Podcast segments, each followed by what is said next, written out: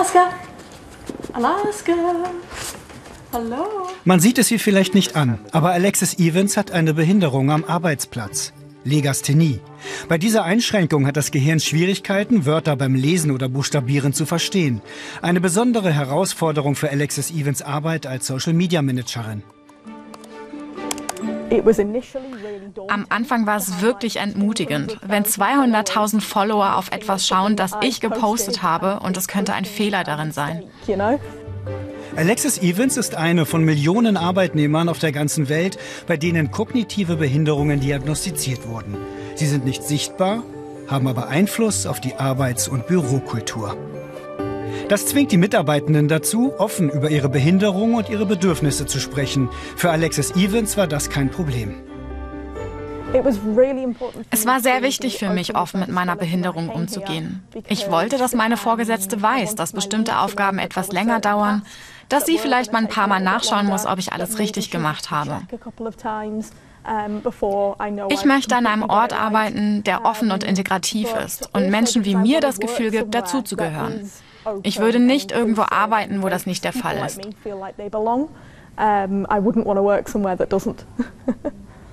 Oft scheinen kognitive Behinderungen bei Erwachsenen im erwerbsfähigen Alter nicht diagnostiziert zu werden.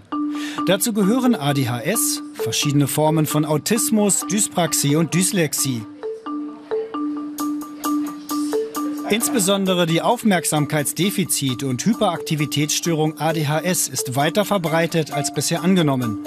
Zwischen 2016 und 2021 nahm die Verschreibung von ADHS-Medikamenten bei Jugendlichen und Erwachsenen in den USA zu, während sie bei Kindern zurückging.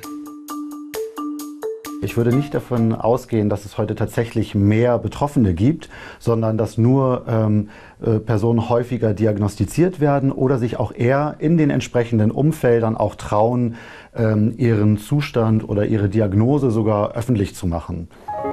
Viele von ihnen arbeiten jahrelang ohne Diagnose, wie Diana Martin.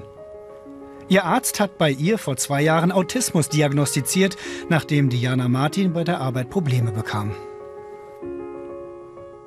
Es ist total erleichternd für mich, weil ich natürlich auch Schwierigkeiten in meinem Arbeitsumfeld hatte, weil ähm, ich einfach Aufgaben teilweise nicht verstanden habe und derjenige, der sie mir übertragen hat, meinte, ich will sie nicht verstehen. So, und, oder er hat, war unspezifisch, hat gesagt, ja, der, überleg dir mal was. Und das darf man nicht zu mir sagen, überleg dir mal was da. Da können Sie auch einen Marmorkuchen dann kriegen, aber nicht das, was Sie eigentlich wollten. Diana Martin arbeitet jetzt hauptsächlich von zu Hause aus. Das Büro und der damit verbundene Arbeitstag wurde ihr zu anstrengend. Also es betrifft ja schon den Arbeitsweg hierher, dann natürlich das Umfeld. Ähm, das ist eine höhere kognitive Belastung für mich, die mich in meiner Konzentration massiv einschränkt. Ja. Für Arbeitgeber bedeutet die Anpassung an Arbeitnehmerinnen wie Diana Martin, Flexibilität zuzulassen und ihre Mitarbeiter zu ermutigen, ihre Meinung zu sagen. Ich glaube, es ist wie immer. Es startet mit offener, ehrlicher, transparenter Kommunikation, Information, aber dann auch im aktiven Handeln. Also wie kann man jemandem helfen? Wie findet sich jemand zurecht in einem Gebäude? Was heißt es für die Nutzung von IT-Software, wo wir natürlich sehen, dass das Thema Accessibility ein großes Thema ist. Dennoch tun sich viele Unternehmen immer noch schwer mit dem Thema Behinderung. Eine im vergangenen Jahr durchgeführte Umfrage bei 500 Unternehmen ergab, weniger als die Hälfte hat ein Integrationskonzept. Kognitive Behinderungen werfen weitere Fragen auf. Sollen Leistungsbewertungen angepasst werden? Wie definiert man einen typischen modernen Arbeitsplatz, der mit anderen geteilt wird? Peter Kahl ist Produktmanager. Er hat das Asperger-Syndrom. Nach jahrelanger Therapie hat ihm die Diagnose endlich Klarheit verschafft. Aber er glaubt nicht, dass er sich dadurch von seinen Kollegen unterscheidet.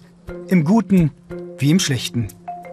Es bestimmt die Art und Weise, wie ich arbeite. Es bestimmt äh, mit Sicherheit manche äh, Sachen, die ich halt auf eine bestimmte Art und Weise mache, macht jemand, der halt nicht im autistischen Spektrum ist, auf eine Art, andere Art und Weise. Aber das bedeutet nicht, dass er Vor- oder Nachteil ist. Ähm, mit manchen Sachen tue ich mich leichter als andere Leute, mit manchen Sachen tue ich mich schwerer als andere Leute. Peter Kahl hat aus seinen Erfahrungen gelernt. Dabei hat er erkannt, wie wichtig ein offener Umgang mit seinen Vorgesetzten ist. Wenn man sich etwas eingesteht, dass man immer Schwäche an einer gewissen Stelle hat und das dann offen kommuniziert, das ist eigentlich der erste Schritt, wo man dann wirklich sagen kann, ja, das ist Erleichterung. Das ist nicht schlimm, dass ich halt einfach so bin und es ist nicht schlimm, darüber zu reden. Und das rückt die Arbeitgeber wieder ins Rampenlicht. Sie müssen offen für Arbeitnehmer sein und ihnen entgegenkommen, wenn sie die besten Talente haben wollen.